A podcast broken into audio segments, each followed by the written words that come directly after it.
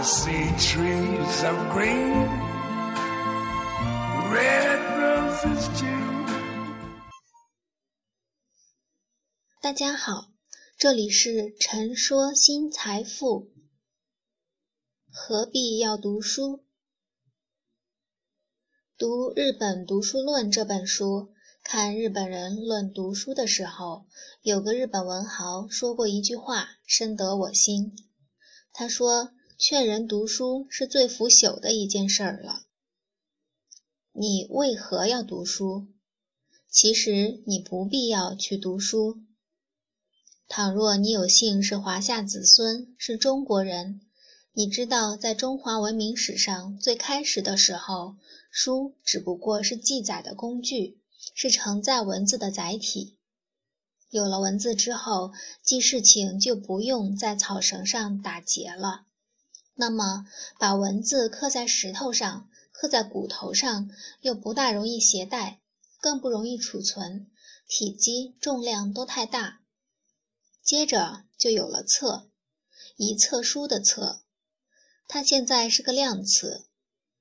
册本身也是个象形字的演化字，用绳子把竹片穿起来。就像“册”这个字的形状，有竹简书册的时候是商朝。谁有那么重要的事情要记录在册呢？当然是国家统治集团，记录法典，记录国家历史、能人的功绩、战争的胜利，记载这些宏大的内容。你自以为是个万事不关乎一己的穷苦百姓。你觉得自己的子孙也应该是个穷苦百姓，那么这些记载宏大内容的书，你不必要去读。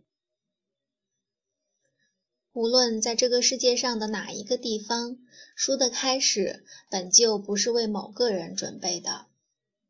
从先贤来看，统治天下需要读书；从名流来看，修身养性需要读书。求功名利禄，求科举，求官，需要读书。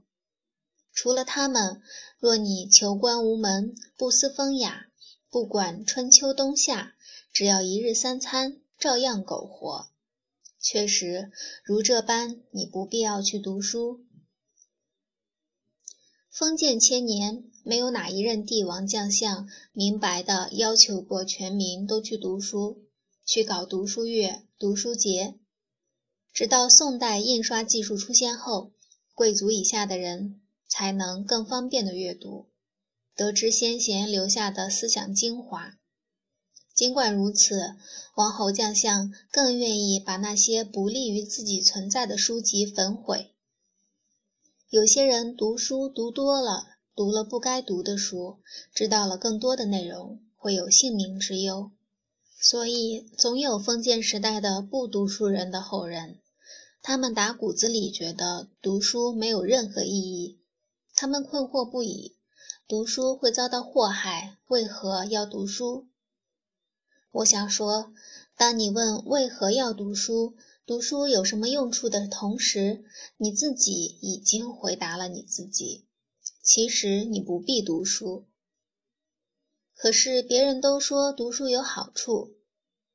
诚然，在追逐功利的眼睛里，读书这件事只不过对立功立言的人有利，对求官的人有利，对结交有利，对写书的人有利，对卖书的人有利。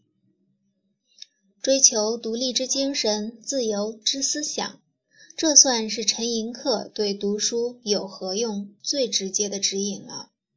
可是，既不求独立，又不求自由，甚至浑然不觉何为思想，只是想知道读书有什么用的人们，实实在在不必去读书。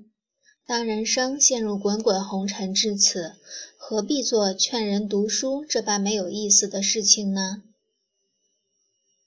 文章来自微信布衣春秋，感谢倾听，下次再会。colors of the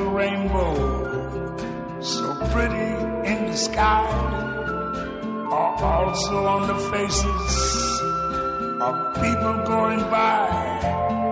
I see friends shaking hands, saying, How do you do? They're really saying, I love you. I hear babies cry. I watch them grow. They're like much more than I never knew. And I think to myself, what a wonderful world.